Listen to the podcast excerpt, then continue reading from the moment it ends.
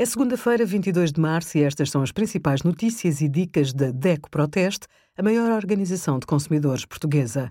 Hoje, em DECO.proteste.pt, sugerimos dicas para reduzir o plástico descartável, as questões mais frequentes sobre vacinas contra a Covid-19 e a iniciativa H2OFF, hora de fechar a torneira às 22 horas, neste Dia Mundial da Água. É um dos bens mais preciosos do nosso planeta, sem o qual não há vida. Falamos naturalmente da água. É preciso fazer um uso racional e adotar boas práticas para consumir apenas a água necessária. Na cozinha, evite deixar a água a correr enquanto lava a louça à mão ou enxagua fruta e legumes. Use a máquina de lavar louça só com a carga completa e prefira programas eco. Normalmente são mais longos para compensar a temperatura mais baixa.